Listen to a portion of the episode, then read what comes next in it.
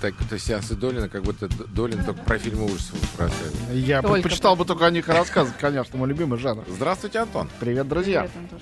Ну что? А, дело в том, что я на следующей неделе э, уеду, и э, поскольку меня не будет, я решил сегодня рассказать вам об этой неделе и следующей. А, у нас обе недели очень плотные, большое количество всяких супер ярких фильмов. И а, хотя на этой неделе не выходит фильм «Сталинград», премьера которого была вчера, я думаю, что правильно будет с него начать, Да, потому да, что, вероятнее всего, его все Безусловно. ждут и так далее. Безусловно. А Вот, а, сразу скажу, прежде чем о нем рассказывать, что на самом деле два более мной любимых фильма выходят как раз на этой неделе, то есть сегодня. Но я к ним тогда потом перейду. Значит, что касается Сталинграда. Э, Я думаю, что самое важное это начать э, с того, что э, вот расставив точки над «и», сказать, что это хороший фильм. На мой взгляд, естественно. Я говорю только то, что я думаю. Мне кажется, что это хороший фильм. И более того, мне кажется, что все те, я их очень много вчера встретил на показе, все те люди, которые э, ужасаются, они очень картинно ужасаются. Говорят, господи, ну это совсем уже. Э, Я спрашиваю, а что совсем уже? Что не понравилось? Ну, все, ничего не понравилось. То есть есть какие-то вещи, на которые, с которыми трудно полемизировать, и я даже не буду пытаться. А, но мне кажется, в этом фильме есть ряд безусловных достоинств.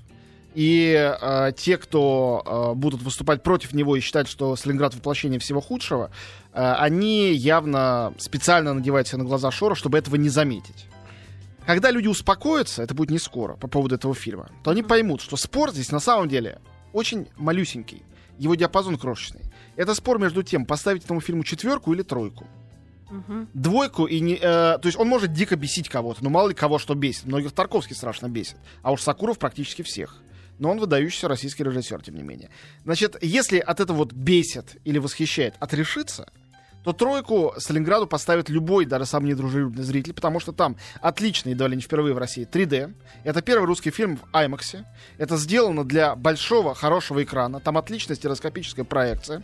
Там целый мир, в который ты попадаешь. Мир отлично выстроен э, гигантской командой художников-постановщиков. Как построен этот Сталинград, дом, в котором происходит действие. Ну, довольно трудно не обратить на это внимание. И если говорить, это сделано плохо, ну, поди докажи, почему плохо и, и как тогда хорошо. И что касается оператора Максима Осадчева, он очень многих, опять же, раздражает тем, что, конечно, его манера лучше всего подходит для видеоклипов или для там такой высококачественной рекламы, которую в России, впрочем, никто тоже не умеет делать. А, он очень любит всякие красивости, замедленности, и Федор Бондарчук это любит. Это все так. Но если отрешиться, опять же, от своего нравится, не нравится, и пойти в сторону профессии, то профессионально он очень вырос. Фильм сделан очень здорово. Глубина э, поля зрения, первый план, дальний план, все это сделано очень, не просто грамотно, а очень классно. Окей? То есть это вот э, то, то, что 100% фильм в порядке. Теперь, э, что касается оценки «отлично». Ее, наверное, поставят фильму многие люди, которые к нему причастны, и которые очень большие патриоты и так далее. Но э, я ее не поставлю, но могу задать вам риторический вопрос. За последние 20 лет, вот после Советского Союза, Мгм. вы помните один коммерческий российский фильм, которому вы можете поставить с художественной точки зрения, забудем про деньги, которые он собрал, пятерку. Скажите, этот фильм для большой публики, жанровый, вот не авторское кино для фестиваля, жанровый фильм, и он классный, безоговорочно классный. Дозоры? Ну, Макс, извини.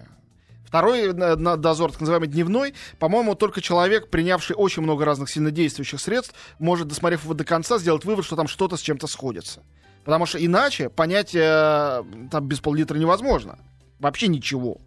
А что касается первого дозора, он впечатляющий. Но опять же, с точки зрения, не знаю, глубины характеров, последовательности сюжета. Предположим, вы никогда не слышали фамилию Лукьяненко и этого не читали. Как можно понять, что там происходит? А как По-моему, можно понять в «Хоббитах» и в э, этом... э, Как ну, он, на э, мой взгляд, легко. Мой десятилетний ребенок смотрит и все понимает, хотя он не читал этих томов книг.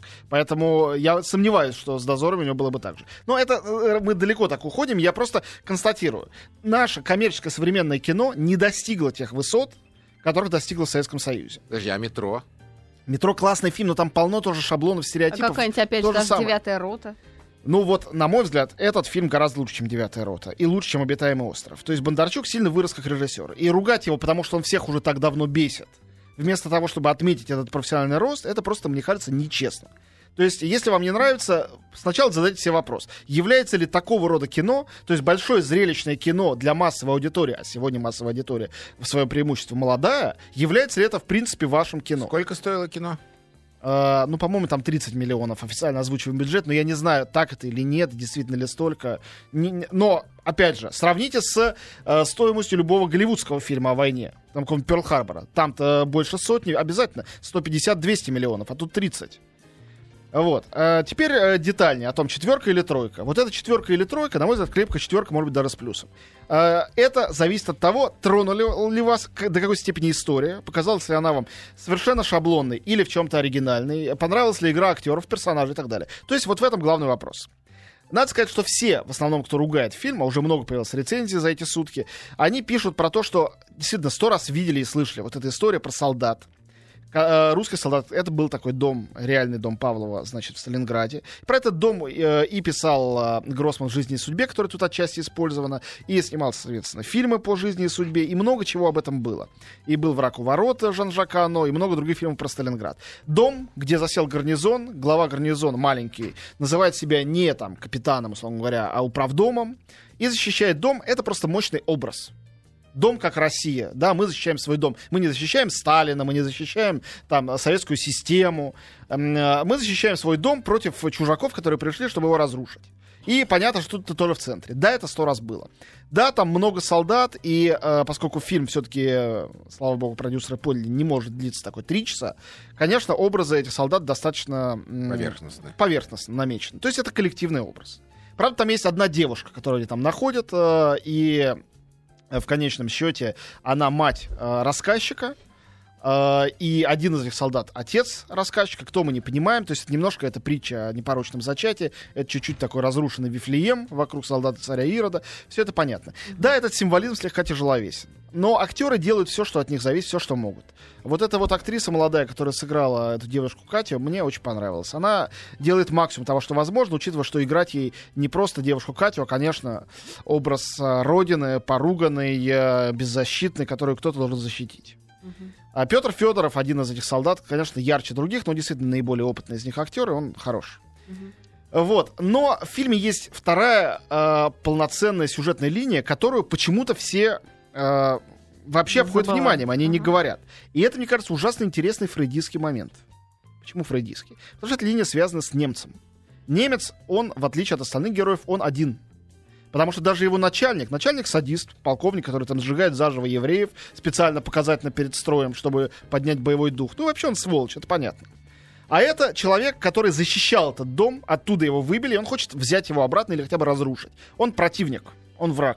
И он абсолютно одинок. Он влюбляется в девушку, разумеется, русскую, других там не найдешь. Вот, э, которая хочет его зарезать ножом. Он берет ее силы. Он персонаж очень неоднозначный. Его играет немецкий актер э, Томас Кречман. Актер, я его знаю давно, он замечательный, он 20 лет уже снимается, и одна из первых его ролей, которая принесла ему славу, была, внимание, в немецком фильме «Сталинград» 20 лет назад. Он играл одного из главных героев. То есть это- эту тему он знает не понаслышке. Ну, как и Федор Бондарчук, который снимался в фильме Юрия Озерова «Сталинград» в 89 году, совсем молодым мальчиком. Ну, все, все как бы не просто так. И этот Кречман и потрясающий персонаж, и потрясающий актер. И, по сути дела, этот настолько далекий от нас чужой мир этого разрушенного, горящего Сталинграда, мы видим его глазами, глазами пришельца, чужака, который не может понять, куда он попал. Он оказался в символическом пространстве, где солдаты идут по воде аки посуху, а потом они горят, как живые факелы, расстреливают врагов. Он привык к рациональной немецкой системе координат, не понимает, что происходит. И понемногу начинает понимать, это осознание там самое интересное. Я надеюсь, друзья, что вы видели фильм «Служили два товарища». Я считаю, один из лучших советских фильмов. Вот там есть такой персонаж, поручик Брусенцов, помните? Его играет Владимир Семенович Высоцкий. И этот персонаж, он белогвардеец, он тварь, он там даже расстреливает героя Янковского. Он плохой. Но мы его жалеем, он нам нравится. Это один из самых сильных образов не только в карьере Высоцкого, но и вообще в советском кино. И вот немец в Сталинграде, этот капитан Кан, он такой же Брусенцов. И э, это первый советский, постсоветский, российский военный фильм, где мы видим такого немца. Он практически главный герой картины. И он человек, а не машина для убийств. Хотя он вовсе не пытается там перекреститься в коммунизм, э, да, и перейти на сторону врага. Вовсе нет, он до последнего бьется. И вот этот персонаж, эта линия, которая, повторяю, мне там вообще показалась главной, делает фильм очень небанальным. Э, И гуманизм этого фильма очень несредним. И когда будут говорить, что это пропагандистская агитка, обязательно это будут говорить, без этого не обойдется, то э, я просто на это отвечу одно. Это фильм не про то, что русские лучше немцев. Не про то, что Советский Союз лучше гитлеровской Германии. Не про то, что пришло зло, а мы добро, и мы боролись со злом. Это фильм о том, какое ужасное зло война, и не случайно это начинается в Японии во время землетрясения, которое привело к аварии на Фукусиме. А, Почему это там начинается? Потому что война это такое же землетрясение, стихийное бедствие, которое, во время которого плохо всем. И никто не хочет, на самом деле, не убивать, не умирать. Даже самые ожесточенные. И кино про это. По-моему, здорово, что в 2013 гидос- э, э, году у нас сняли кино про это. Вот. И я за это хочу авторам сказать спасибо. Я за это хочу выпить. Да, давай сейчас прям займемся этим. Э, Нет, на самом деле это необычное кино. Там очень много минусов, э, но э, в нем много сторон, отличающих его в лучшую сторону от стандартного блокбастера новоотечественного Вот скажи мне, как зал принимал кино?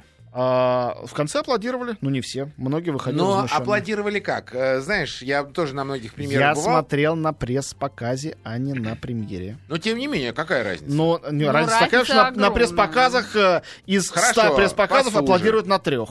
А, да? Конечно.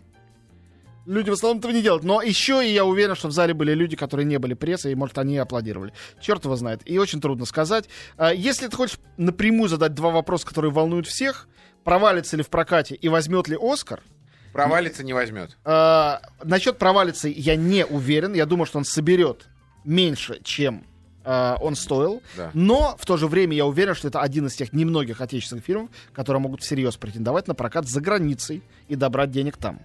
Так что здесь ответ сложный. Интересно. Это первое. А второе, мне кажется, что это не оскаровская картина, но в этом никто не виноват, ни Бондарчук, ни Оскар. Просто там действительно в последнее время отмечают совершенно другого рода фильмы. В них не должно быть никакого 3D, э, никакие не должны лететь самолеты и танки 3D-шный гореть. фильм, да, в 3D надо 3D и И IMAX. IMAX. Это действительно настоящее большое 3D. Ну, производно, да, ну понятно. Ладно, ну Вот. давайте дальше. Э, давайте дальше. Возвращаемся к этой неделе. Значит, выходит э, редкий случай, редкая неделя. Выходит э, в течение одного дня, то есть сегодня, два фильма, которые вот лично я вставлю в свою десятку лучших в этом году. Мгм. Два лучших фильма года. Вот на самом деле. А, первый «Гравитация» Альфонса Куарона. Это потрясающая картина. Они, конечно, чем меньше знать, тем лучше. И ужас в том, что они нельзя знать меньше, потому что там все сказано в трейлере, в этом двухминутном. Все практически в фи- в фильме происходит. Э, Значит, Это э, про космос? это Да. про космос. Космос, два астронавта там, Последний рубеж. оставшиеся одни в космосе. Мужчина и женщина. Их играют Джордж Клуни и Сандра Буллок. К сожалению. Но это не так важно, потому Чего, что мы сожалению? видим их бликующие скафандры больше, чем их лица. Значит, э, э, это потрясающий, как говорят нерусские люди, experience, опыт. Просмотр этого фильма — это опыт. И нужно тоже, опять же, идти только в 3D, лучше в IMAX. А вы тонете в экране, вы оказываетесь там. Это третий такой фильм Да после... даже когда в HD смотришь трейлер на это большом правда, экране, да, производит и то у тебя начинает Совершенно согласен. голова, и ты теряешь полное Но ощущение это пространства. не спецэффекты, или не только спецэффекты. Это великий Эммануэль Любецкий. Гениальный человек. Это один из лучших операторов на Земле. Он снимал все фильмы Куарона. Он, по-моему, пятикратный номинант Оскара, ни разу его не получал. Надеюсь, сейчас получит. Это человек, который снимал «Сонную лощину» и «Древо жизни», например. Ух ты. То есть он, как оператор, э, од- один там из трех, четырех самых-самых-самых великих, какие сейчас есть, снимают. А, и то, что он сделал здесь, это все нарисовано на компьютере, что мы там видим. А, он сделал гениальную вещь. Ну, наверное, режиссер тоже к этому был причастен. Вот люди летают в космосе. Но ведь в космосе нету верха, Верха, низа, низа, да, права, право, да, нету да, да. ничего этого. И камера этим пользуется. Она летает со всех сторон, она улетает далеко, она снова приближается. И вот такого ощущения объема ни в одном 3D в кино до сих пор не существовало. Потому что камера всегда, когда она что-то снимает, она все равно всегда стоит на штативе или на чем-то держится, может, на плече чьем-то. Здесь полное ощущение того, что камера, она везде. И где угодно, она абсолютно вездесуща. И это, умноженное на чувство полной изоляции, одиночества человека, который оказался в космосе, ну, сказать легко, но ты, э, может быть, даже почувствовать, если ты читаешь это в какой-нибудь научно-фантастической книжке. Но показать это визуально. Человек, а вокруг ничто. Чернота. Вокруг него не какие-то объекты, а нету ничего. Только где-то далеко звезды тусклые. Вот, это, Мерцают. это очень-очень-очень круто. И там есть сцена на корабле «Союз», где над приборной панелью висит иконка, а под э, стулом спрятана бутылка водки. Мне это тоже ужасно понравилось. И когда я спросил про это Куарона, он говорит, слушайте, ну я же не лох какой-то, я в Москве на такси ездил, там везде обязательно икона висит. Я понимаю прекрасно, что без этого в русских никуда. Я тут же подумал, что, наверное, это правда, а не э, Ну какая-то вот смотри, я смотрю, рейтинг, рейтинг кинокритиков в мире 97%. Ну, это да, это, согласись, не каждый день такое увидишь. Мощно, мощно. Нет, нет, это потрясающий фильм. Действительно офигенное кино. Оно очень глубокое, серьезное. Оно абсолютно противоположное всему, что мы видели о космосе. Все фильмы, даже включая Великую космическую Одиссею, они о чем? О том, что космос надо завоевывать. Где-то там с оружием в руках, там в звездном десанте, где-то посредством ума всепроникающего, науки. Фильм «Гравитация» — это первый на Земле фильм о том, что из космоса надо бежать. Стремглав. Что космос — это ужас, что удел человека — это Земля. Да. Ну, конец плохой, да, у фильма? Я не буду рад. Что, с ума сошел? Как можно такие вопросы мне задавать? Кто убийца? Все они. Садовник. Все, да. Вот. А второй фильм, который я считаю лучшим на Земле, выходит а, сегодня. Это новый фильм Киры Муратовой. Я должен говориться, что я, конечно, тут не объективен. Я считаю, что все фильмы Киры Муратовой великие. И если вы что-то из э, ее фильмов видели и не полюбили, и считаете, что это слабо, неинтересно, скучно, неестественно, то и это вам, наверное, тоже не понравится. Фильм называется «Вечное возвращение». После мелодии о шарманке очень тяжеловесные и тяжелые вообще картины о двух погибающих детях-сиротах. «Вечное возвращение» — это легчайшая комедия. Она легкая, как перо, как пух.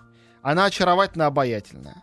Она абсолютно неожиданная и необычная. Ну, структура ее основана... э, э, моя замечательная подруга Зара Абдулаева написала об этом статью, назвала ее «Болеро». Я бы сравнил скорее не с «Болеро», а с музыкой Филиппа Гласса или Майкла Наймана, минималиста. То есть это повторяющиеся паттерны. Начинается со сцены. Мужчина приходит в гости к женщине. У них завязывается некий диалог. А потом мы видим совершенно другого мужчину, который в другом интерьере приходит к другой женщине и говорит тот же текст. А потом третий, а потом четвертый, а потом сцена номер два тоже разыгрывается пятой, шестой, седьмой парой. И э, таким образом там очень малюсенький сюжет на короткометражку, который разыгран в форме вариаций, такой редкой форме для кино. Изумительно красиво сняты, черно-белые большей частью. А И актеры от самых неизвестных до звезд массовых шоу, которые давно работают с Кирой Георгиевной, Георгий Делиев, Наталья Бусько, и до суперзвезд. Там есть пара Сергея Маковецкий, Рената Литвинова, есть пара Олег Табаков, Алла Демидова. Но все они там на равных правах. Вечное возвращение, как все, вы, наверное, помните, это концепт Ницше, который потом тысячу раз возвращался в кино. И тут это э, на физическом уровне очень здорово передано, потому что это вечное возвращение одного и того же мужчины к одной и той же женщине, которая не помнит о том, что они уже об этом говорили. Ровно то же самое.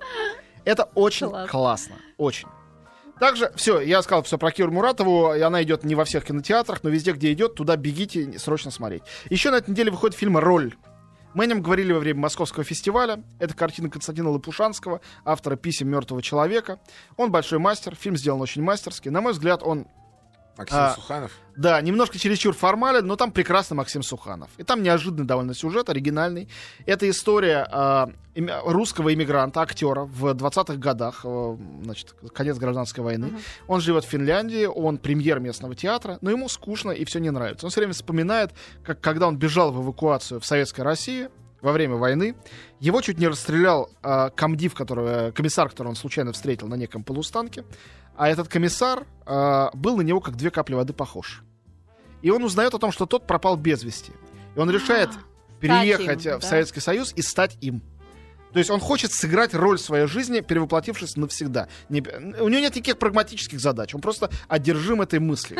И все эти роли играет, э, а роли получается три, да, актер, комиссар Да. и, И актер актер, комиссар. ставший комиссаром, да, уже нечто среднее между ними, играет Максим Суханов. Он потрясающий актер, он не так часто снимается. Тут он, конечно, ну это вот фильм на него, для него и его фильм. Он замечательно играет, э, и все искусственности, которые есть в этом сюжете, очень красиво переданном, э, они все окупаются его просто актерским, можно сказать, подвигом, потому что это очень сложная задача и очень здорово выполненная. Вот, а что нам остается? Несколько отличных фильмов выходит на следующей неделе. Я их коротко перечислю, нет возможности говорить подробно. А, значит, два суперфильма. Первый — это новый фильм Пауло Сарантино, выдвинутый уже Италией на соискание Оскара. А, Называется «Великая красота» с замечательным Тони Сервилло в главной роли. Сарантино — это главный итальянский современный режиссер. В России его плохо знают, но это совершенно не важно, он дивный. И этот «Великая фильм- красота»? «Великая красота». Это ремейк э, «Сладкой жизни» Феллини. А, Главный герой 65-летний жур- светский журналист, которому тоскливо жить в этом городе, который чересчур красив и гламурен.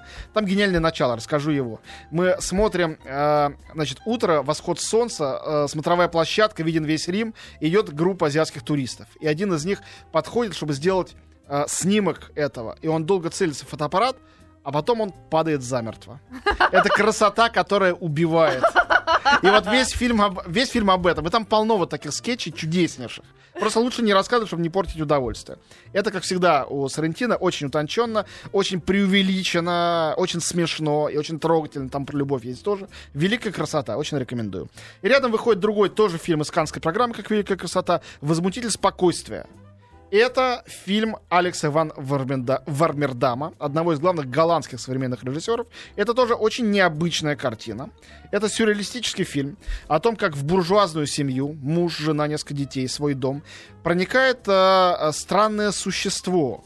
Кажется, что это бомж, но вообще-то это, видимо, некий дух. Он живет под землей. Он туда проникает и соблазняет сначала жену, потом мужа, потом детей. Потом постепенно он вместе со своими друзьями внедряется в этот дом, они начинают там жить.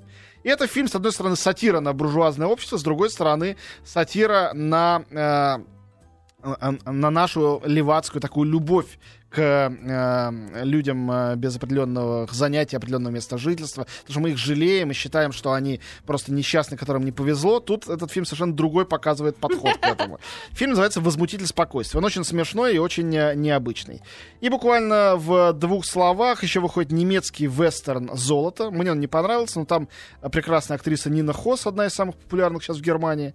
И э, фильм «Бойфренд из будущего», фильм Ричарда Кертиса. Это, как и его фильм «Реальная любовь», опять э, сладко- нет. сладкая до э, выворота челюстей э, э, романтическая комедия, главный герой которой еще и умеет путешествовать в прошлое.